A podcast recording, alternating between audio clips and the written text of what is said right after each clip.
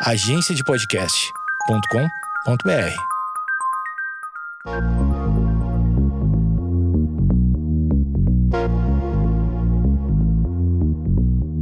Você está ouvindo o Geekonomics Podcast, onde a racionalidade é questionada e a economia comportamental é explicada sem reservas e com a dose certa de ciência e irreverência.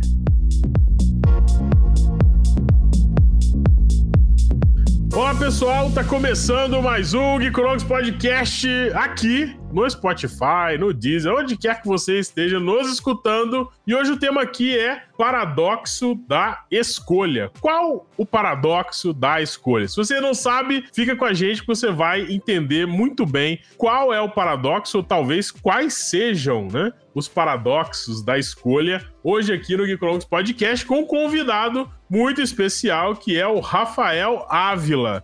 Não sei se ele é parente da Flávia, a gente vai perguntar daqui a pouco. O Rafael, hoje, nosso convidado aqui, é, ele já foi é, viajante profissional, ex-técnico de, e jogador de rugby. Cara, a gente vai ter que trocar uma ideia sobre isso aí depois. Ex-professor de Kung Fu, sushi man nas horas vagas, ex-budista tibetano, Rapaz, é uma pessoa só que veio, Quintiliano, ou tem mais gente? Até onde eu sei, é mais de um, mais de um. Conceito de polivalente sendo atualizado aqui nesse podcast. Ah, é, atualizado com sucesso. Então, é, sushi man nas horas vagas, ex-budista tibetano, é, palestrante e professor de relações internacionais, especialista em guerra, guerrilha e terrorismo, com mestrado em estudos estratégicos pela UFRJ e doutorado em regimes internacionais e poder informacional pela UFMG. O Rafael também é diretor de saúde integral e ampliação da consciência na Anime Educação e a gente também gosta, e é possível chamá-lo de Rafão aqui nesse podcast. Ele deu essa liberdade. Ele não sabe o erro que ele tá cometendo. Ele não sabe, exatamente. Já começou na apresentação sendo levemente trollado aqui pela gente. Mas enfim,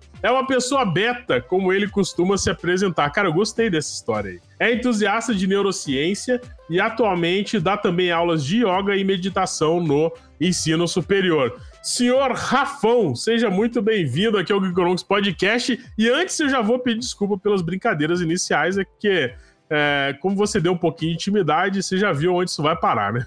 Gente, maravilha. Eu agradeço aí o convite. E é isso mesmo, gente. Eu, eu, eu costumo dizer que até setembro de 2021 eu tô aí nesse, nessa lida aí, nessas funções. Eu não sei o que vai ser em 2022, né? Vamos diversificar mais. É, um mestre Jedi, alguma coisa assim, vai que né, dá tempo ainda aí. Opa, você conquistou um seguidor aqui já, o Antônio. Olha isso. Olha, nesse momento, para você que não está nos vendo, o Antônio está é, em trajes nerds aqui com a sua camiseta da Estrela da Morte e a sua tatuagem da Millennium Falcon aqui exibindo, tirando onda aqui. É, dando carteirada no Carteirada, carteirada. Muito bem, você já viu que estão aqui também o senhor Quintiliano. Bom dia, boa tarde, boa noite. Sobre o nosso tema, se você já ficou muito desesperado lá no Espoleto ou qualquer tipo de self-service com tanta pressão, porque você vai escolher na próxima, na próxima, a próxima escolha que você vai ter, estamos juntos. Vem comigo. Nesse momento, que tirando roteirista do Porta dos Fundos aí. Você quer palmito? Você quer palmito? Azeitona! Azeitona! Todo mundo pegou a mesma referência. Que maravilha. Aqui com a gente também é o senhor Antônio Matheus Sá. Sim, estou aqui. São tantas possibilidades do que eu poderia falar agora que eu vou preferir não falar nada. Que maravilha, né? Que paradoxo, né? Tanta coisa a dizer e nada a falar, né? Muito bem, então nesse papo maluco aqui hoje você fica com a gente. A gente vai voltar logo depois da nossa vinheta com o paradoxo de escolha. Rafael Ávila, o famoso Rafão. Antônio Matheus, Quintiliano e eu, arroba Batozinhos, aqui no Geekonomics Podcast. Roda a vinheta aí, senhor.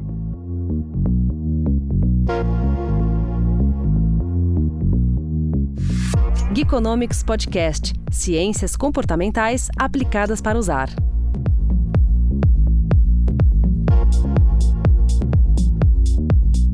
Voltamos ao Geekonomics Podcast Paradoxo da Escolha. Ô, Rafão, me diga o seguinte, cara. É... Você é um cara que parece que não tem problema com escolha, né? Porque você é sushi man, ex-budista, treinador de rugby. Você escolhe na pressão, né? Você não economiza, não, né? Não, eu, eu tenho, cara, como princípio básico, a primeira questão é paradoxo, gente, ele não foi feito para ser resolvido. Então é o tipo de questão que, que, que, já, que já nos orienta, cara. Se o paradoxo for resolvido, ele não é um paradoxo. É, né, a gente vai simplesmente deixando a coisa acontecer, fugindo um pouco dessa ilusão de controle, né, cara? A vida é muito mais fluida do que a gente imagina, bicho. É isso aí, ilusão de controle. E aí, Matheus, ilusão de controle é foda, hein? Se a gente puxar isso aí pra neurociência, dá um caldo que eu vou te contar, hein? Acho que ninguém sai vivo desse podcast se a gente puxar essa. Mais três horas de gravação, vamos lá. Um dos principais marcadores de felicidade constatados pela ciência é a sensação de controle, seja por você ou pelas outras pessoas, inclusive. Exatamente. Tinha um experimento antigo que eu não sei, eu não sei como é que ele tá na replicabilidade, mas é que colocaram é, em asilos, testaram a amostra com em que eles deram é, ou um bichinho de estimação, um cachorrinho, ou então uma plantinha para as pessoas cuidarem, e viram que a média de vida da pessoa que tinha algo que dependia do controle dela uh, durava mais. Então, esse, essa, essa sensação de que nós somos importantes o nosso e controlamos a vida de outra outro ser, nos dá um empoderamento, nos dá um, uma satisfação como indivíduo que a, até aumenta a nossa é, tempo de vida. Mas isso daí foi um estudo específico, teria que ter mais aplicabilidade, tá? Tô só jogando aqui que vale para discussão. Então, mas, é, mas eu acho esse, esse é um, um ponto interessante. Então vamos, vamos voltar um pouquinho na nossa questão. O primeiro é o paradoxo. A existência do paradoxo, gente, ela, ela, a inexistência de um paradoxo, ou seja, a resolução de um paradoxo é um contrassenso. O paradoxo ele, ele existe é, é, é, como representação da realidade, com todas as suas contradições, antagonismo e complexidade. Então, acho que é o primeiro elemento. Quando a gente fala, o segundo é a ilusão de controle. É, se tem algo na vida que a gente não tem, gente, é o controle sobre a própria existência. Só que se você fosse viver né, numa realidade em que você não teria o menor controle, pensa como a gente ia se, se constituir como instituição ou como civilização. Então, o mínimo de controle a gente, a gente precisa sentir. E uma das funções, inclusive, do nosso encéfalo é fazer isso. É criar um determinado conjunto de padrões de coisas que me parecem com que eu tenho minimamente um domínio sobre aquilo. E aí, se você se empodera e vive mais, por outro lado, essa ilusão de controle não vai te permitir, na perspectiva da yoga, por exemplo, você atingir um estado de libertação ou de liberação, ou que a gente chama de moksha. Você nunca vai chegar a isso, por quê? Porque, de fato, na hora que você percebe é, que a toda a sua existência ela, ela está é, totalmente fora de controle de si e ela passa a ser parte do controle do próprio universo. Então, bicho, é aquela história: eu me empodero, vivo mais, mas ao mesmo tempo eu adio a minha capacidade de perceber a realidade como ela é. Muito louco isso, né? Quando eu escuto esse tipo de coisa, eu fico tentado a, a puxar aquela corrente filosófica do Carpe Diem, assim, tá? Já que eu não tenho controle de nada, deixa eu aproveitar aqui, largar as coisas para lá, porque é menos trabalho que eu tenho. É, mas por outro lado, é, essa história de. É, eu concordo com você quando você fala da, que realmente um paradoxo não, é, é, não é para ser resolvido, né? É, e isso é um tema interessante quando a gente pensa naquela eterna comparação que as pessoas fazem entre racionalidade e emoção, né? É, esse, essa dualidade aí entre decidir racionalmente e decidir com base na emoção, e que a gente já viu que isso, isso não é, esse é um falso dilema, né, que o pessoal da filosofia gosta de chamar, porque na verdade você não consegue dissociar uma coisa da outra, né? A emoção está sempre presente e a racionalidade é resultado de como a, a, emoção interage no meio do processo, e não como ela é, se ela é ou não excluída do processo. Mas é interessante porque quando você fala que a gente não tem é, muito controle sobre o que vai acontecer, é, isso, isso, é uma informação muito, muito, vamos dizer assim, muito tapa na cara, né, mano? Porque é, a gente, como você falou, a gente gosta, é, acho que o Antônio que falou, né? A gente gosta de pensar que a gente tem algum controle. E é, teve uma época que eu fiquei meio paranoico com essa história de controle. Eu tava lendo uns artigos pesados de neurociência aí, o Antônio deve me ajudar. Que tava dando conta daquela história da taxa de disparo neuronal, questão de consciência, né? É, ou seja, é, tinha, um, tinha alguns estudos que falavam que é, a gente toma consciência de uma decisão alguns milésimos de segundo depois que ela já foi tomada né? E aí é, é, uma outra baita ilusão de controle que a gente tem, né? Então, é, pensando em decisão como um processo é, bioquímico, né? E não como fruto, talvez, de uma consciência e tal. É um negócio bem polêmico isso, né, bicho? Quando a gente tá falando de tomar de decisão, então, por exemplo, é, quando eu escolho alguma coisa, significa que, na verdade, quem pode ter escolhido é o que eu comi hoje de tarde. É. Gente, vocês imaginam o seguinte: acho que em primeiro lugar, se você olhar é, o, o, quanto o seu encéfalo, o seu cérebro, ele está recebendo de informações do ambiente, né? O, o quanto que você está processando dessa informação e, de fato, o quanto você está racionalizando, gente, existe uma, uma, uma, um distanciamento gigantesco. Eu estou processando milhões de bits de informação, algumas, uma parte muito pequena deles vai para um campo da racionalização, na verdade, 2% desse processo todo, ou seja, gramas do meu encéfalo estão dedicadas a isso. E aí eu consigo colocar aquilo numa cadeia mais ou menos padronizada que eu consigo compreender conscientemente. Nisso tudo, eu tomo uma decisão que, na verdade, está, do ponto de vista temporal, atrasada em relação. A manifestação está atrasada em relação à decisão que já foi colocada. Ou seja, nós estamos diante de um processo, de novo, que a gente não tem o menor controle do ponto de vista racional. A gente só constrói a narrativa sobre aquela decisão e que nos parece racional. Então vamos resumir. Quintiliano está falando lá do espoleto, né? Aquela piada inicial. Gente, eh, os ingredientes já estão pré-definidos. Eu já provavelmente já tomei a decisão daquilo que eu vou comer antes mesmo daquilo chegar racionalmente na hora que eu vou fazer aquela escolha. Então, né, no limite, mais uma vez, eu chego lá e falo, não, eu tenho poder sobre a escolha. Não, sobre uma escolha limitada, de variáveis limitadas, com uma compreensão da realidade limitada. Então não há, senão, mais uma vez, a ilusão de controle. Não é isso, Antônio? Eu, eu, só queria, eu achei maravilhoso toda a fala, eu só queria complementar com o momento que a gente está vivendo agora, que saiu recentemente o trailer do novo Matrix, e que a cena, a cena, com, com, para quem quiser ver uma maneira mais material, tem uma cena no primeiro filme que é resume muito, de maneira muito artística, isso que o Rafão contou aqui pra gente, que é a cena em que o, o Neo pergunta é, alguma coisa por oráculo lá no Matrix e o oráculo responde. Você já sabe o que, que você vai fazer. Você está aqui só para entender o que, que por que, que você vai fazer o que você vai fazer, mas a escolha já foi tomada. Isso aí você pode também é, passar para o que a gente está conversando aqui. Tem muitos experimentos mesmo. Ô, Antônio, tem, tem no 2 também, né, aquela, aquela discussão dele com o arquiteto, em que na verdade ele já tem todas as escolhas pré-definidas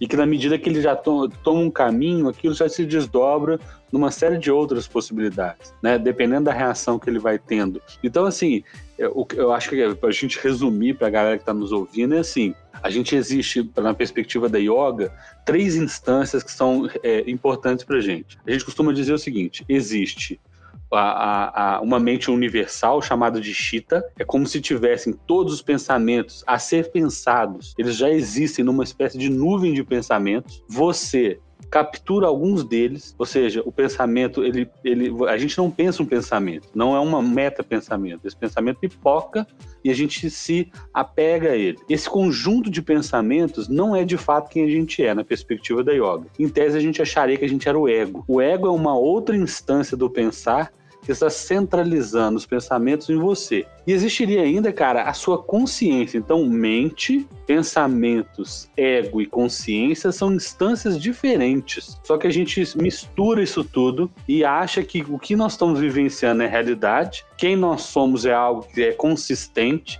e de fato não é, né? Então, cara, é, quando a gente vai falar do paradoxo da escolha, de novo, nós estamos lidando com uma realidade que está muito distante daquilo de fato a gente consegue pensar sobre ela. Eu fico pensando como que a gente, depois de uma conversa dessa, como que a gente encara nossas preferências, né? Porque, em tese, para um ser humano comum que não estuda e que não procura saber mais sobre o processo de escolha e de, e de decisão, é, não tem um pouco dessa informação, né? A gente gosta de pensar que as nossas escolhas são baseadas na nossa preferência, né? Mas até o próprio conceito de preferência, ele é, ele é, vamos dizer assim, relativizado dentro desse conceito, né, Rafão? É, a gente... Porque preferência não é o que você gosta, é, é, é aquilo, é, é o que você é o que é colocado para você no momento que você vai decidir, não o que você gosta. Isso, é, é, é um conjunto limitado né, dentro do espectro que lhe foi oferecido. Então, por exemplo, eu acho que eu gosto muito mais da gente falar sobre viés do que sobre preferência. Então, assim, é, vamos imaginar que a gente é, uma, que é um, um, grande cebolão, né, gente? Assim, a gente tem camadas e camadas que, em tese, compõem a gente. Então, assim, quando você vai ver, pô, eu sou, eu sou é, homem, é, cis, hétero, é, mineiro, brasileiro, Belo Horizontino, a gente, a gente tem ali uma série de, de, de vieses que, na verdade, são, são construtos de, de tudo aquilo que foi a nossa existência até então, que a gente vai limitando, né? É, ao longo da vida o nosso canal de preferência. Eu, eu, costumo. Uma vez eu me revelei, cara, foi um negócio muito interessante. Quando eu fui professor do Quintiliano há 15 anos atrás, eu comecei a observar, gente, que na verdade era um clichê dos anos 80. Quando eu vi, quando eu começava a perceber, não, você gosta de beber um Jack Daniels, ou um Jack Daniels com uma Heineken, uma cerveja tal. Você gosta de rock and roll, você gosta de um ZZ Top, você gosta de Harley Davidson, você gosta de filme de luta. Cara, você é simplesmente um clichê dos anos 80. Você não, você não escolheu aquilo. alguém te disse. Cara, alguém te clichê, disse assim. É um clichê não, ambulante. Você foi escolhido pela, pela uma, por uma década, né? Vamos dizer assim, né? Não, eu achava, né, assim, a gente virava e falava assim, porra, mas não, mas eu sou diferente, porque na verdade eu tenho uma, uma tatuagem, eu, eu usava brinco, eu tinha cabelo grande. Gente, na verdade você é um conjunto já é, de, de, de aparentes escolhas, mas de um contexto que alguém te disse. Cara, se você é um homem nas, né, criado nos anos 80, isso aqui é o seu conjunto de, de, de, as suas decisões vão ser com base nisso aqui. Então a gente vai ver, cara, os nossos, todos os nossos vieses. Será que esses nossos vieses que foram construtos societais, culturais, ambientais, cognitivos, eles simplesmente já não deixaram um conjunto pré-preparado para a gente tomar a decisão? Então, talvez seja esse o nosso grande desafio. Porra, mas o cara fala, porra, então nada eu decido? Não, você decide entre as três coisas que estão sendo ofertadas para você, mas não há uma liberdade total.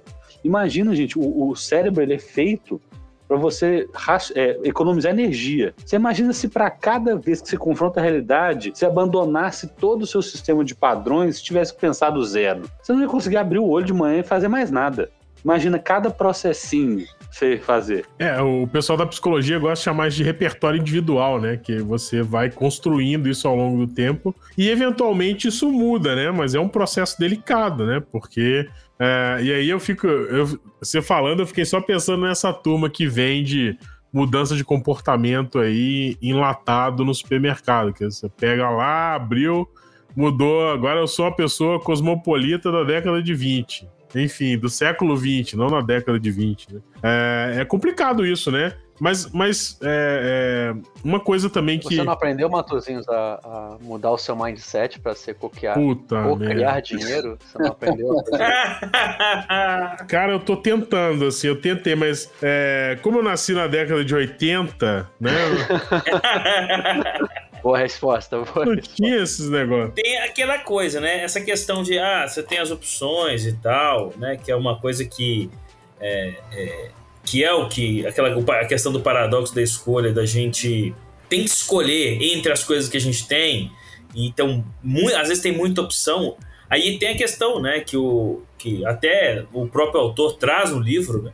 Que é a questão de a paralisia que é trazida quando existem muitas opções. Porque, como, como o Rafão disse, né, a gente tem um, uma construção que a gente foi. Né, a gente tem um, meio que alguns padrões, homem, década de 80, como ele deu o exemplo. Né, a, a, a gente tem essa paralisia pode ser também uma coisa ligada a tudo que a gente já escolheu no passado e quando a gente tem opções demais para poder decidir, a gente trava, né? Essa paralisia é uma coisa que não traz uma sensação de liberdade, pelo contrário, traz uma sensação de que a, o, o quanto você pode ficar arrependido, pode ficar depois arrependido pelas opções que você não escolheu, né? E sim, e não, é, e não uma felicidade pela escolha que você fez. Claro que a gente às vezes reflete e acha que foi boa a escolha, mas muitas vezes a gente escolheu o menos pior ou a gente escolheu errado e poderia ter escolhido melhor. Então, assim, ainda tem esse outro ponto, né? Que é uma coisa interessante a gente pensar, né?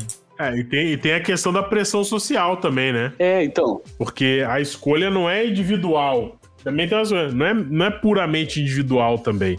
Existe um componente social na escolha. é, que tá muito ligado. No que as pessoas vão achar das escolhas que você fez, né? É, na expectativa que as pessoas têm a respeito do que você vai escolher, né? É, o pessoal, vocês, vocês imaginam o seguinte: o cérebro, ele de fato ele funciona melhor em contraste. Então, quando a gente fala da polarização contemporânea, ele, é, ele é simplesmente uma representação social de como a gente funciona do ponto de vista biológico. Quanto mais, mais contraste, melhor para o cérebro. Esse é o primeiro ponto. O segundo é que as nossas escolhas muitas vezes são resultados, são é, elas são frutos de resultados que na época que eu fiz aquela escolha elas foram positivas para mim e me liberaram uma série de mecanismos de recompensa. Né? A gente está falando hoje, por exemplo, de estados de flow, estados de fluxo, recompensa, estados de êxtase, em que eu tomei uma decisão num determinado momento, aquilo me produziu um resultado, me deu uma descarga hormonal específica e aquilo eu começo a usar como um padrão, eu quero repetir aquilo. Então, além do contraste, eu tenho alguns ganhos que eu tive em circunstâncias atrás. O meu cérebro não reconhece como uma situação diferente. Ele tenta colocar como uma situação igual e que eu vou viver o mesma, a mesma recompensa, vamos dizer assim, dos hormônios. Então, cada vez que a gente vai aprofundando mais nessa compreensão, a gente vai vendo que a gente vai repetindo com base no passado em experiências e contrastes, achando que a gente está tomando uma decisão, como eu disse, inédita. E não está de fato, gente. A gente é um mega ratinho andando sempre pelo mesmo labirinto, fazendo as mesmas escolhas para chegar lá no mesmo queijinho, entendeu? É, e o Antônio, o Antônio vai falar. Pelo sorriso de vocês aí, fudeu, né? É, eu, eu adoro quando o papo começa a ficar motivacional e alegre. E, e, eu sempre brinco as pessoas, eu sempre brinco com as pessoas dizendo que eu tomei a, as decisões acadêmicas mais felizes, né? Porque você primeiro estuda economia e descobre uma série de coisas sobre sociedade. Aí vou pra neurociência e descubro que a gente tem menos controle ainda do que eu achava. Ou seja, dá um bode, né? É melhor você viver esse bode é, o mais rápido possível do que você postergar ele para os seus 80 anos e virar e falar assim, velho, que, que, que vida mais porcaria eu vivi, cara, numa ilusão, né? Como disse assim, eu tinha escolha da pílula azul e da pílula vermelha. Eu fiquei a vida inteira, velho, querendo olhar para a realidade como ela eu, eu, eu, é imagética, não como ela de fato é. Eu prefiro, gente, já cair, sair daquela gosma do Matrix, né? Já me tirarem da bateria e falar, velho, olha só, esse mundo é mais feião. Mas pelo menos eu não tô de novo vivendo uma ilusão de felicidade. Porque o que me é, chateia hoje na, na é, ao ver as pessoas é que é o seguinte: nós temos hoje uma pressão enorme por sermos felizes, por estarmos sempre satisfeitos, é, por não nos frustrar, por não entender a, a realidade na sua crueza. Então a gente fica aí, a gente vai passando de novo em várias circunstâncias achando, gente, que a vida é um todinho gelado, não é isso? Já que você estava falando de porta dos fundos. Vida é um todinho gelado é, é a primeira vez que eu ouço. É, então, a, você acha que a vida é o seu todinho gelado? E não é, cara. Então, assim. É, é, um, é um parque de diversões constante, de super alegrias, né? Cara, e a frustração, e a raiva, e a decepção. Isso, foi, isso inclusive, não, não tem. O doce não faz sentido se não tem um amargo. Então, assim, a vida, o tempo todo nessa euforia, essa vida de rede social aí que as pessoas, no fundo, estão surtando dentro de casa, gente. Mas lá na rede tá tudo certo, tá tudo bacaninha. O meu prato foi legal, minha viagem é sensacional, meu companheiro e minha companheira são massa. E eu tô vivendo a miséria humana fora da tela. É uma miséria humana na plenitude, né? E na é. tela você tá maravilhoso. Assim, é, é, aquela coisa, é muito difícil você ver uma notícia, né? Ou, na verdade, um post, não é notícia, é um post, né, das pessoas contando uma que a vida foi uma bosta. Que aconteceu algo muito ruim, né? Não precisa nem, ser, nem chegar nesse extremo. Eu acho que também as pessoas quando elas perguntam assim, você tá tudo bem com você, não quero ouvir se, se tá se não está. A gente nem precisa chegar nesse ponto. Agora, gente, a vida é um pão com manteiga, muito mais do que um brioche, né? muito mais do que um, um cheesecake. E às vezes ele cai com a manteiga para baixo. Ainda tem essa. tá na esperança de cair o pão virado para cima e ele nunca acontece, né? Mas isso é uma coisa que eu gosto de provocar nas pessoas. Quando o pessoal, até no trabalho, vem dizer: aí, Antônio, bom dia, tudo bom? Eu falo: olha, tirando pandemia, genocídio, capitalismo, etc., tá tudo ótimo. Eu tô maravilhoso, mas agora, de resto, eu, mando isso direto lá. Isso aí, Antônio. Porra, legal, cara. Realmente é uma ótima forma de começar o dia de trabalho. Na Itália tem uma forma também deles falarem, eles nunca conferem, eles não têm essa, esse otimismo que a gente tem aqui, né? Não, tá tudo maravilhoso, tá tudo ótimo. Não tem essa. essa. Eles falam assim: ah, não está ruim. Despiorou. Viu só, Matozinhos? Eu tenho um estilo de trabalho europeu. Italiano, é, olha só. Vai pedir, já dá pra pedir visto. Só, no, só, só pelo fato de você parecer o italiano, você já pode pedir visto. Mas já que o assunto virou pro Matrix, vale, vale uma provocação aqui. Tem aquele personagem no Matrix 1 que é, trai a turma da Revolução lá porque ele realmente quer viver na ilusão. O Cypher, né? Se eu não tô enganado. Exatamente. Ele quer viver na ilusão. Fala, por favor, me mande pra, pro, pro, pra matriz, porque eu não aguento essa merda dessa realidade que é o mundo. Quero voltar a comer bife suculento. Só que também é o seguinte: me manda de volta, mas com algumas condições. Eu quero ser rico, eu quero morar numa ilha, eu quero. Entendeu? É aquela história. Uhum. É, é, é, eu gosto da ilusão na medida em que eu também tenho certo controle sobre ela. E ele pede pra ele esquecer. Esquecer tudo. Esquecer tudo. Esquecer, porque a ignorância nesses momentos e na nossa realidade realmente é, é muito mais leve uma vida em que você não percebe o paradoxo do que uma vida em que você percebe o paradoxo. É, não, eu fico pensando qual que é a vantagem de você. Eu sempre pensei isso quando eu assistia Matrix. Qual que é a vantagem de você não estar tá na Matrix? O mundo tá uma merda sem a Matrix, porra.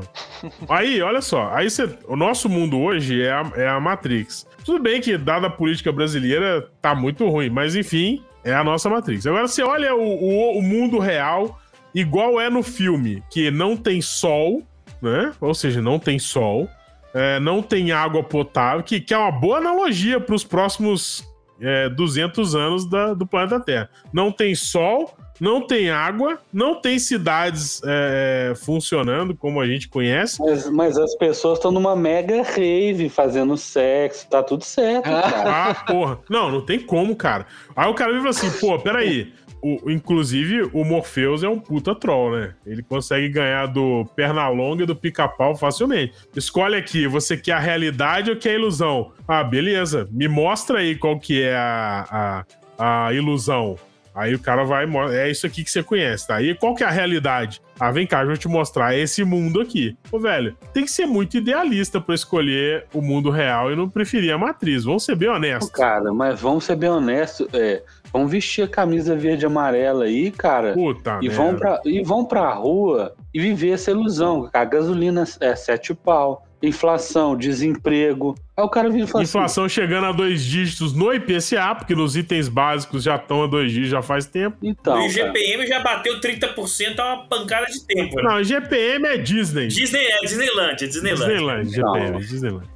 O Mickey é o, é o Instituto de Pesquisa do, da IBM. E nós somos um bando de pateta. É, exatamente. Cara, então assim, é, eu, eu, eu, a pergunta que a gente faz é o seguinte: ninguém está dizendo que o, que o momento em que a esquerda teve no governo era, um, era uma, uma mil maravilhas também, não. Mas também, gente, nós chegamos num ponto da nossa existência enquanto sociedade brasileira em que as pessoas elas não conseguem olhar para o mínimo e virar e falar assim, cara, isso aqui parece que não é muito coerente. Então, quem sabe, talvez eu fique quieto. Não. As pessoas estão estampando a sua ignorância, batendo no peito de uma forma assim, nunca dantes vista na, nessa, na história recente. Mas isso não é, não é a galera que nasceu na década de 60 e 70 que tá com essa história aí? Cara, mas olha só, é, eu até. Também é o um negócio do repertório, né? Então, vamos lá. É, é, tem uma, uma, uma, uma, Essa foi a pergunta. O cara vira e fala assim: eu prefiro ver dentro da Matrix. Pensa comigo, gente. Se você paga 150 reais de conta de luz, se alguém aumenta em 20% sua conta de luz, você vai pagar 180 reais. Cara, para você que a conta de luz representa 0,00,1% do seu orçamento, não faz a menor diferença. Então, bicho, assim, numa boa, você não tá nem aí. Ah, o dólar tá batendo aí 5,60. Beleza, vou ficar uns dois, três anos sem, sem ir pro exterior. Daqui a pouco, mais ou menos, eu consigo juntar a grana e vou de novo. Então, assim, para essa galera, o impacto, de fato, ele só vai ser sentido no médio prazo. Diferentemente de uma galera que tá passando fome agora. Então, assim, enquanto você não sentir na, na, na sua carne, nas, nas, suas escolhas, puta, eu não vou poder fazer isso pelos próximos 10 anos. Não, pera lá. Então, é, é, eu prefiro ficar no Matrix, eu prefiro ficar no, é, dentro de, um, de, uma ilusão em que eu tenho minimamente, eu acho que eu tenho condição de, de fazer alguma escolha, enquanto a água não está batendo no meu queixo, né? Assim, não está chegando nessa altura. Então eu, eu pergunto a vocês, vocês são um pouco mais, mais novos que eu. Eu me lembro dos anos 80. Eu me lembro da gente parando em fila de gasolina, gente, para poder abastecer carro. Eu me lembro do supermercado, você, sua mãe te dava, sei lá, cinco é, cruzados e você ia chegar para comprar um negócio, não dava. Você tinha que voltar para casa. E se demorasse muito, era 5,70, 6 e pouco. É, fiscal da Sunab. Eu me lembro que a gente tinha que ter freezer, gente, para estocar comida. Nós estamos vivendo a mesma coisa. É, os pais, quem foi pai na década de 80 aí, pô, 90 talvez, inicinho, ou pelo menos aprendeu isso, essa questão do freezer era importantíssimo em casa. Para você então, estocar comida, você tinha que fazer uma, uma mercearia em casa, aí gente, dos gelados, né? E, dos, a gente... e um espaço para dispensa. Exato. Aí eu tô falando assim, nós estamos vivendo, olha só, gente, pensa como é que a, humanidade ela se, ela se ela repete em determinados eh, momentos. Nós estamos vivendo a concentração de renda absurda como a gente viu na década de 1920. Então, as pessoas estão cada vez mais bilionárias, mais ricas, como era também na década de 1920. As pessoas acham que o recurso da força é razoável no caminho da política, que é a mesma coisa que a gente viu na década de 1910, 20, 30 é, nas, nas, duas guerras e entre guerras. As pessoas estão se tornando xenófobas, intolerantes, racistas, fascistas e todos os ismos que a gente está vivendo. Aí a minha pergunta é, porra, né, minimamente as pessoas não olham e falam assim, cara, eu estou vivendo Matrix de novo? Isso é um loop?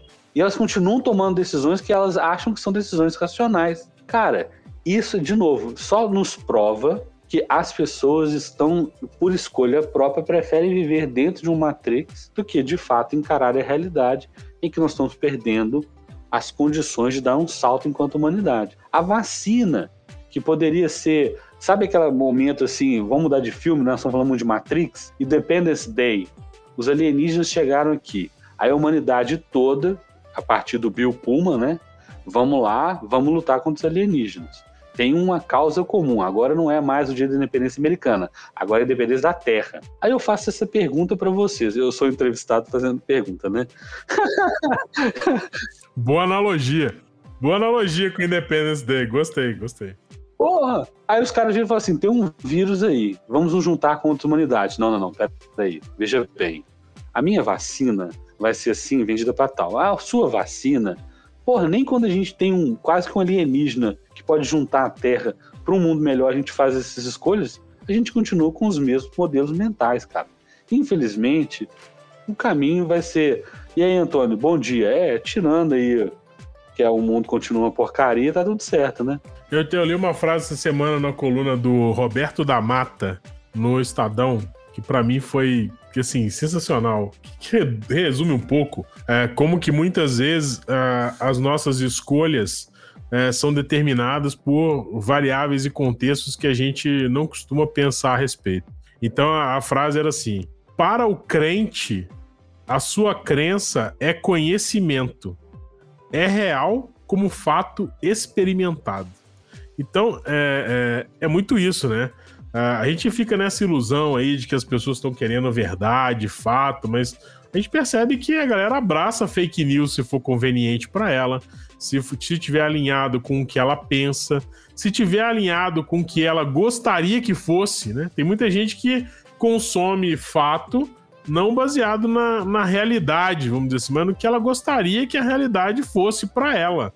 Então, é, é, nesse ponto, é, quando a gente analisa escolha. A escolha dela é essa, né? É de querer ver, ela queria algo, aí ela vê uma manchete que é mentirosa, mas ela acredita naquilo porque ela queria que fosse aquilo. Mas, ô, ô Quintiliano, gente, vocês imaginam de novo, para mim o maior a, a, chegar na, na, na, nossa vida e perceber o seguinte: para mim o maior ganho de sabedoria que a gente pode ter é quando a gente olha para a realidade tal qual ela é, não como a gente gostaria que fosse. A nossa geração, nossa sociedade é uma sociedade mimada. Por quê? Porque ela encara a realidade como ela gostaria que fosse, não como ela é. E quanto mais é o delta de distanciamento, maior é a frustração. Vocês estão falando disso?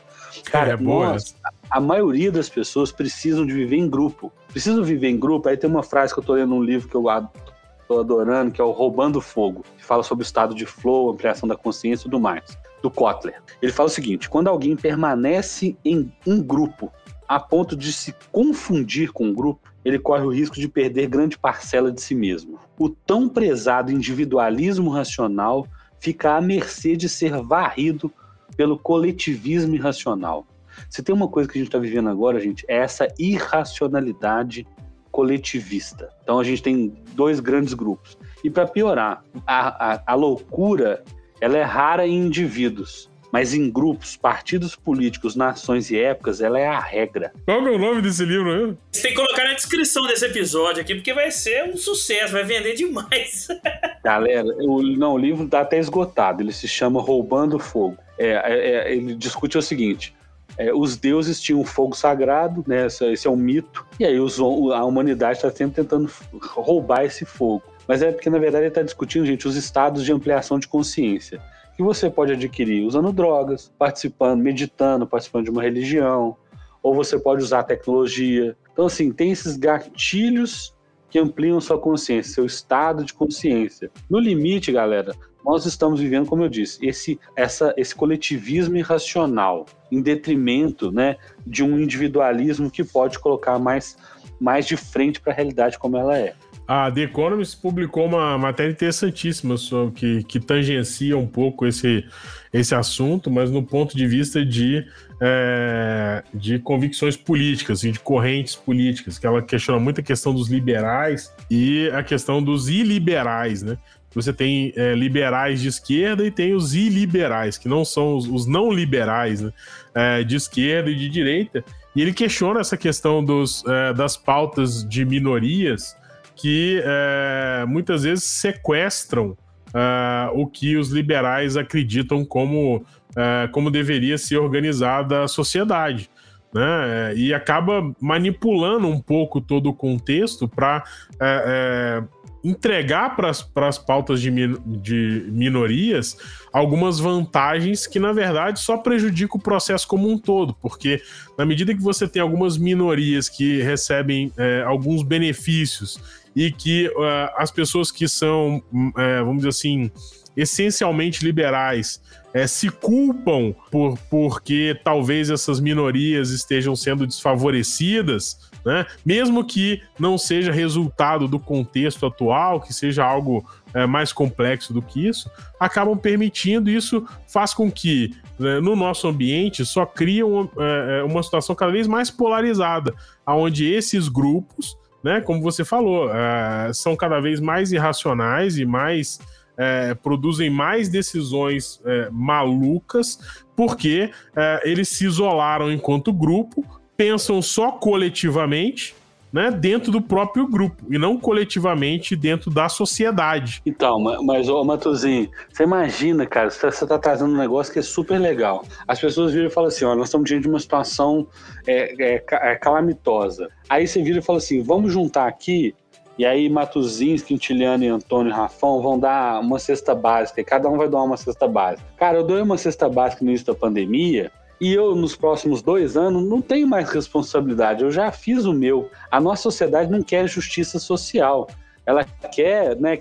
É, é, é, como eu disse, eu vou lá, dou uma grana, vou lá, faço um trabalho voluntário, e aí, do ponto de vista emocional, eu deito minha cabecinha no travesseiro e falo assim: fiz minha parte. Agora, mudar a estrutura social, mudar os pilares da economia, fazer uma, uma, uma discussão é, mais ampliada, ninguém quer.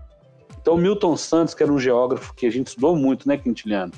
Que era uma referência na geografia política, geografia é, política brasileira, falava disso. A elite, gente, ela quer privilégio, ela não quer discutir direito e dever. E aí, quando ela tá chateada, falando assim, putz, mas tem um pessoal sofrendo, né? Beleza, eu dou três cestas básicas, e aí, gente, agora eu tô numa boa. Nós estamos diante de uma situação. Paz de é, espírito, né? Gera não, uma paz de já espírito. Já fiz minha né? parte, né? Agora eu vou ali tomar minha cerveja no bar enquanto eu tô tropeçando em gente dormindo na rua. Gente, nós estamos há 4, 5 anos vendo cada vez mais pessoas morando na rua, sem condição nenhuma, né, de, de se reerguer. Aí às vezes eu falo assim, ah, mas a pessoa tem. Outro dia eu ouvi isso, uma frase de uma, de, um, de uma conhecida. Não, mas tem muitas pessoas que optam por morar na rua. Ela fala, cara, não, bicho, Vamos lá, qual é, a, qual é a, a, a percentagem de pessoas que optam de fato por morar na rua? ou daquelas que estão vivendo situação de rua? Daquelas que não conseguem, por exemplo, voltar para sua casa, geralmente são homens, né? Que não têm mais emprego, não conseguem voltar para suas famílias porque não tem coragem de encarar a família e falar, ah, não consigo. Eu que é o seguinte, na, é, pessoa que vem para mim com solução fácil para problema difícil, meu amigo, desconfio. Que não é assim, né? Ah, não, não é. Cara, não tem bala de prata para resolver a sociedade, sacou? Não tem. E esse ponto de pessoas que chegam ao nível de tentar achar uma justificativa, tal qual a pessoa quis ir pra rua porque foi escolha dela, eu acho um dos mais impressionantes. Porque a nossa cérebro tem essa vontade de fazer as coisas fazerem sentido. E nesse fazer sentido, nós temos que ser pessoas boas. E aí, isso é uma hipótese minha. A pessoa, quando ela tá lá com a vida dela, que beleza, deve ter os problemas, deve ter as dificuldades, mas ela tá vivendo bem, ela vê pessoas na rua e é, ou ela tem que acreditar que ela fez muito por merecer para estar onde ela está, ou que a pessoa está lá porque ela quer estar. Para essa historinha que o nosso corpo conta pra gente fazer algum sentido e nela nós temos pessoas boas. A questão também é que é o seguinte, o pessoal reduz muito o problema quando fala assim: "Ah, o cara tá lá porque ele não quis". É porque ele quis ou ele tá lá porque ele não se esforçou o tanto que ele devia se esforçar. Isso também é reduzir muito a complexidade do problema, sabe? Eu acho que realmente existe uma parte do, uh, da questão que está eh, uh, relacionada à, à, questão individual uh, da pessoa também. ela tem um peso de responsabilidade sobre a situação dela. Nem tudo acaba sendo, vamos dizer assim, nem tudo é o universo que que, que jogou em cima da cabeça da pessoa. Alguma parte ela também é, é, tem de responsabilidade a, em, em, relação a isso. Algumas pessoas têm mais, outras pessoas têm menos. Isso varia muito. Não dá para você cravar que ah, não, essa pessoa tá na rua porque não houve oportunidade para ela no mundo. Talvez tenha havido e talvez por algum motivo ela não tenha, é, é, não vou dizer aproveitado, ela não tenha é, se engajado nessa, nessa, nessa possibilidade. Mas então é, é uma questão muito mais difícil de se analisar como é, as pessoas acham aí, né? Que é só falar assim, ah, não, é porque ele não quer, desemprego voluntário. Enfim. É, não, mas eu posso fazer uma provocação, galera? Claro. Eu vi uma vez um estudo, se eu não me engano, do Instituto Ayrton Senna, falando sobre o processo da gestação e dos primeiros dois anos da criança é, discutindo o seguinte: dependendo do, da, de como você vivenciou a gestação, a mãe e o filho, se a mãe está estressada ou não, se a mãe trabalha ou não, qual é a relação, é, é, se ela escolheu ou não ter aquela criança, se o contexto que ela está vivendo, a gestação em si já favoreceria alguns desenvolvimentos cognitivos que em uma outra gestação mais complexa aquilo não aconteceria. Pior, se a mãe amamentou a criança ou não, a qualidade da alimentação na introdução alimentar vai determinar mais um conjunto específico de neurônios e de conexões neuronais que vão ser estabelecidas nessa rede dessa criança. Se essa criança tem pais letrados ou não, com, um vocabulário numa faixa X ou Y, vão determinar se aquela criança vai conseguir na frente ter um nível educacional B, C ou D.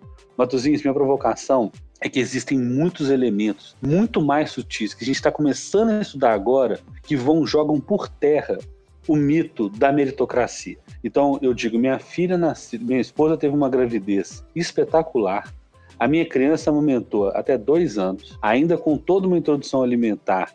Ela, minha filha é, nasceu vegetariana praticamente, mas ela teve acesso a todas as quinoas da vida e todos os alimentos o desenvolvimento cognitivo dela ela, ela é estimulada em casa, ela não tem pais que têm, né, ou excesso de violência, isso vai determinando o futuro dela. Então a meritocracia, ela é uma ilusão, da mesma forma que era o American Way of Life lá, cara, basta você ir lutar, etc. E aí eu vou recomendar um documentário que se chama The Wisdom of Trauma, a sabedoria do trauma. Ele tá rolando aí na internet, você paga aí uma, uma pré-estreia dele, mas foi um dos documentários mais impactantes que eu vi.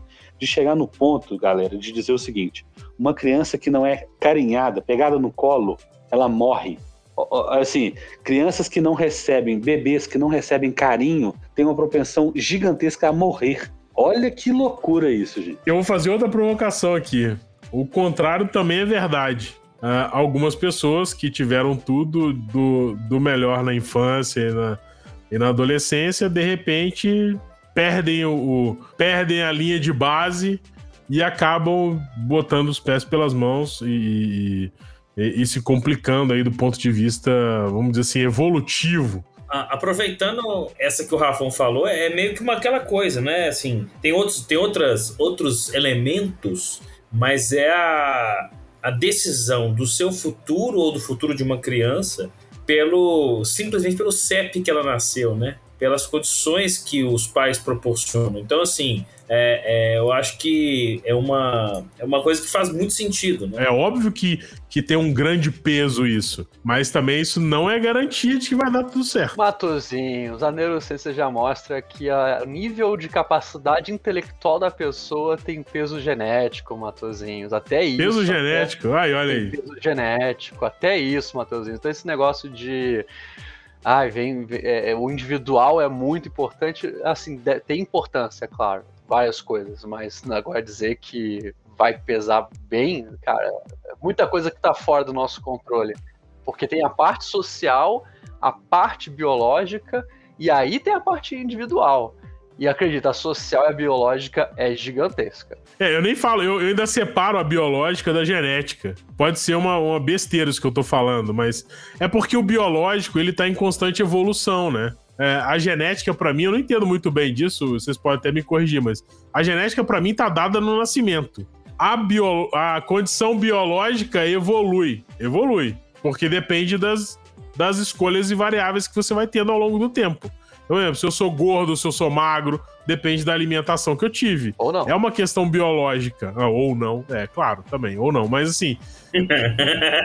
Tem várias condições do Depois, corpo. mas é depois, concorda? Mas, o, o Matuzinho, pessoal, é, essa é uma discussão que é muito legal, por quê? Porque a gente vai falar da epigenética, inclusive de determinados elementos do ambiente e do nosso estilo de vida que podem permitir a manifestação ou não de determinadas circunstâncias. O que a gente está explorando aqui, eu acho que, que é de uma maneira é, muito é, é, de uma maneira muito coerente é assim é, existem determinados mitos e narrativas sobre a ascensão social e das pessoas que hoje têm sido questionados com elementos um pouco mais sutis que a gente não fazia ideia até um tempo atrás. Então, da, da, da gestação, passando para nutrição materno-infantil, é, entendendo o contexto é, que a coisa é colocada. Agora, como você diz, assim, ah, eu conheço casos de pessoas que tiveram, é, por exemplo, toda a condição material e que ainda assim se tornaram grandes manés. Mas, de novo, não é só sobre a questão do conforto material.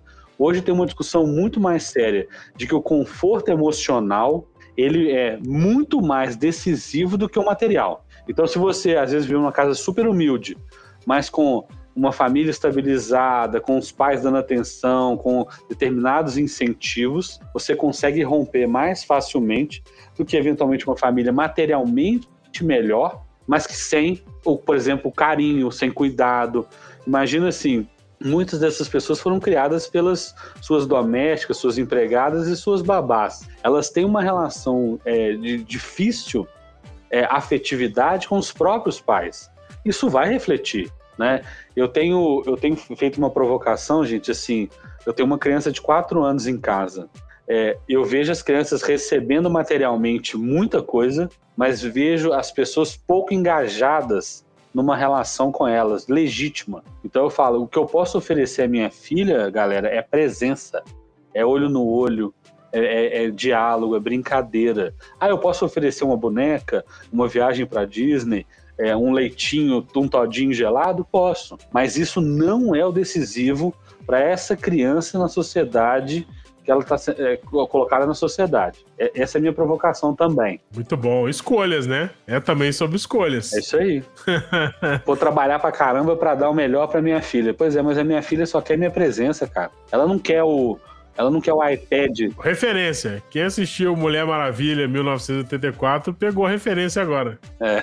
Pegou a referência. Não vou dar spoiler. É. Pegou a referência. Você falou exatamente a referência. É, a treta toda aconteceu por causa dessa fase que o Rafão falou.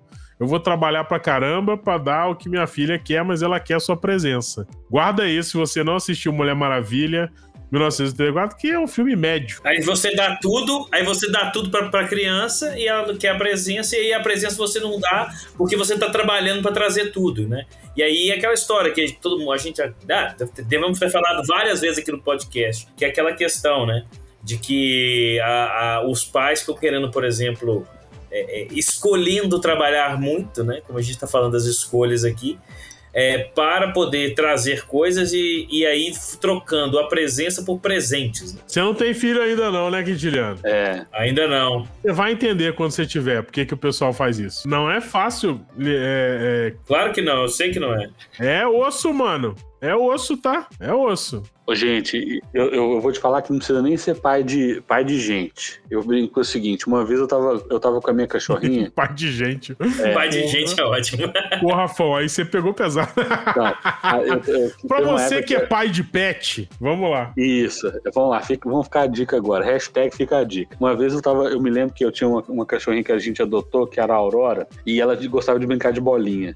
E eu fazia o quê? Eu pegava a bolinha, a gente jogava pra ela enquanto ela ia correr pegar a bolinha, eu mexia no celular, respondia um WhatsApp e tal. E eu ficava nessa, jogava a bolinha, respondia um WhatsApp, ela vinha, trazia a bolinha e tal. Chegou um determinado momento, vocês vão achar que isso é lenda, em que a cachorrinha largou a bola no chão e tentou tirar o meu celular. Ela subiu meio com as patinhas assim, indicando para mim, cara, você tá brincando comigo ou não? Tá, tá me fazendo de boba, né, mais ou menos, né? É, não, assim, ela quer a presença. O cachorro, a criança. E eu vou te falar, as pessoas de fato, gente, elas querem a presença um do outro, conexão. A gente está falando de uma, uma, sociedade que, tecnologicamente, gente, nós estamos indo é, bilionário é, é, voando aí para o espaço, pouso em Marte, inteligência artificial. E está faltando o quê, gente? Está faltando conexão.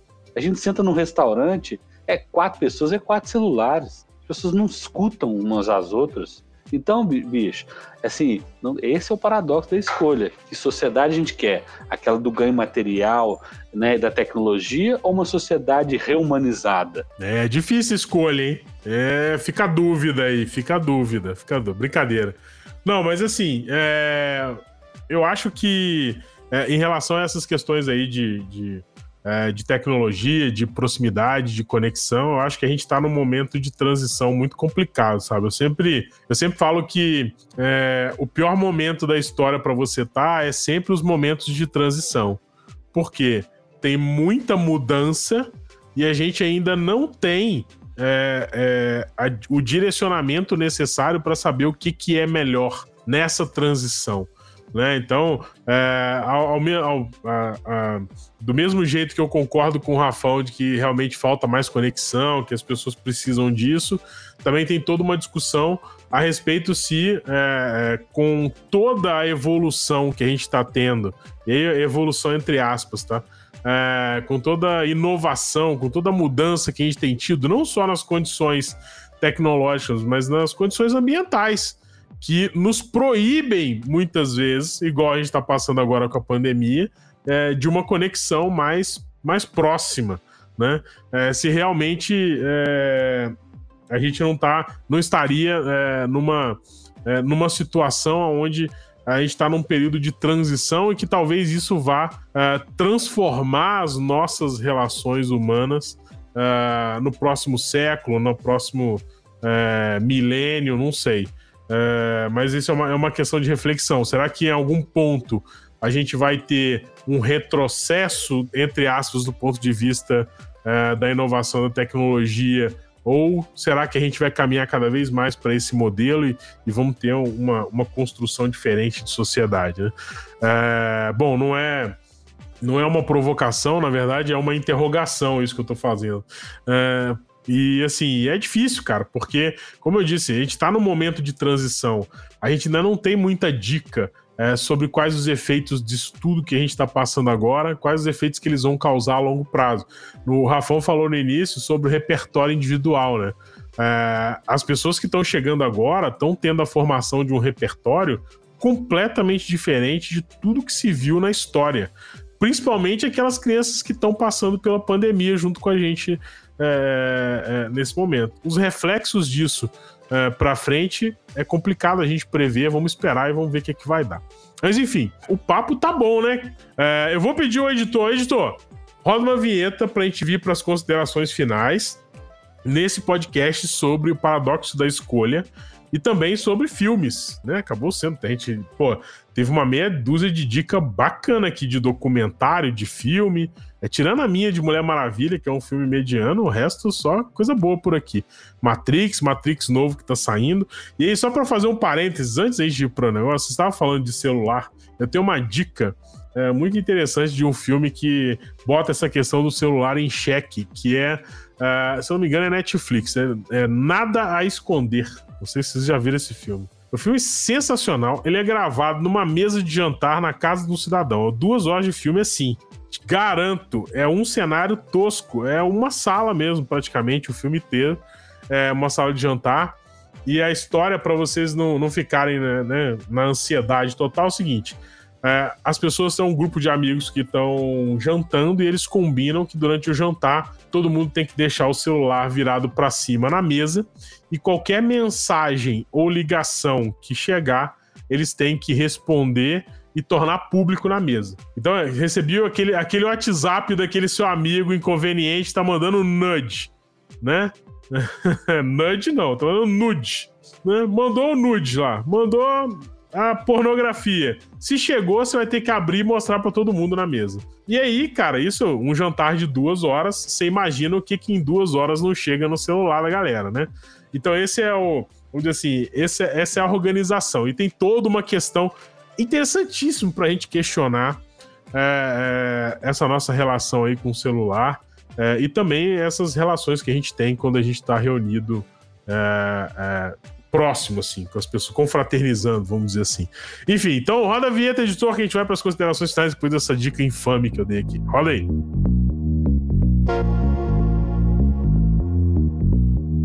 Geekonomics Podcast Ciências comportamentais aplicadas que ajudam você a tomar melhores decisões.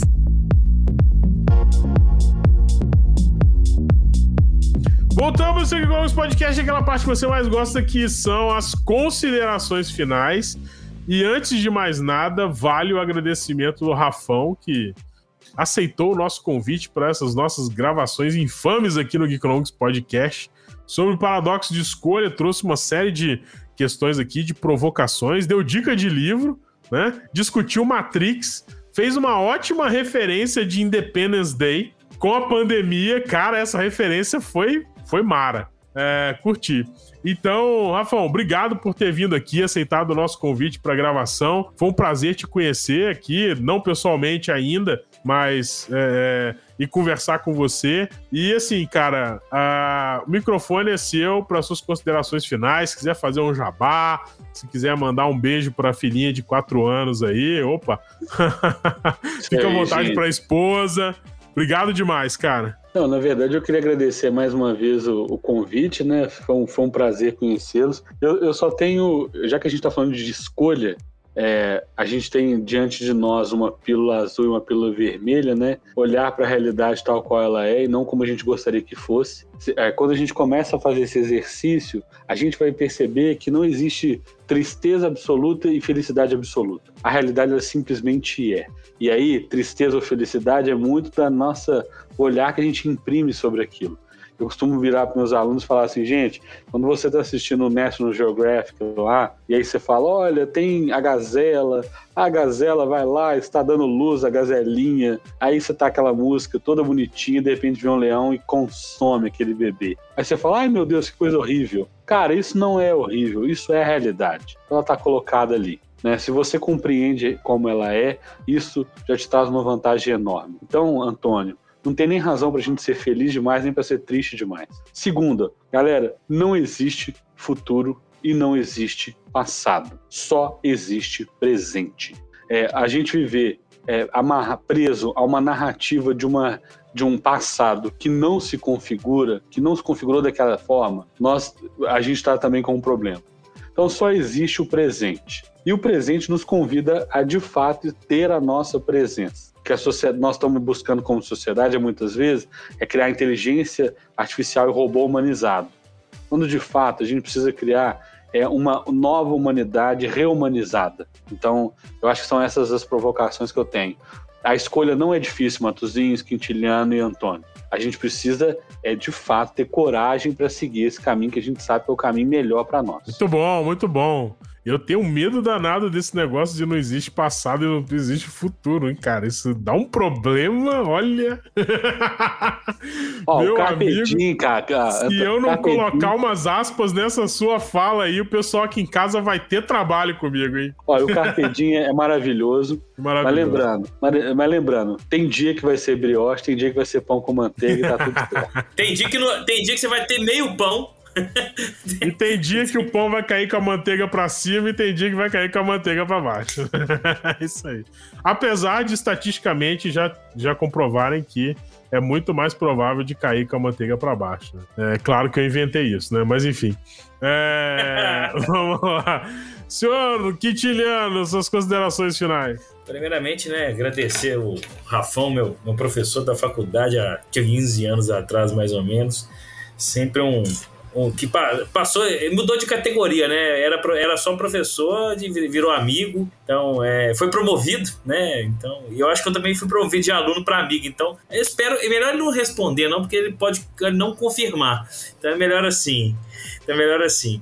Então, mas eu acho, nosso, que teve, papo... eu acho que o Rafão teve foi um downgrade aí de aluno para amigo. ele foi, ele foi, ele foi despromovido aí, como é que é rebaixado? É, você foi promovido agora, ele teve um downgrade na relação. Aí. ah, entendi, entendi. Mas assim, é, é, um, sobre o nosso papo, né, a gente falou muita coisa bacana aqui. A gente tem que sempre lembrar, né, que, né, como o Rafão disse, tem a questão da, da realidade nua e crua, né? E isso é uma coisa que a gente tem que aceitar, né? Que mesmo quando a gente consegue escolher, quando a gente tem a escolha, a gente não fica em dúvida ali, como eu disse no espoleto, né? É, o resultado nem sempre vai ser o mais satisfatório. Né? E aí, diante desse, desse, dessa, dessa primeira afirmação, eu quero usar a frase do, do Barry Schwartz, que é o autor do livro O Paradoxo da Escolha, que a gente colocou como base aqui desse nosso papo em muitos muito dos momentos, né? Uma frase que ele colocou no livro que é bem legal o segredo da felicidade, se é que ela existe, né, é a baixa expectativa. Quando a gente não cria expectativas grandes demais sobre alguma escolha que nós estamos fazendo, é, os benefícios que a gente vai conseguir perceber, né, o comportamento que a gente vai ter, vai ser, vão ser melhores se a gente não tiver tanta expectativa. Então, aquela coisa, leve, levar a vida um pouquinho mais leve, um carpedinho, para poder fazer com que essas expectativas sejam um pouquinho menores. Muito bem, isso aí. Esse podcast tá num caminho perigoso hoje aqui, hein? Sem expectativa, capedinho. Só, só o presente, só o presente. Hashtag vida louca. É, Antônio, suas considerações aí, cara. É, bem. Espero que não haja muita expectativa sobre minhas considerações finais, porque.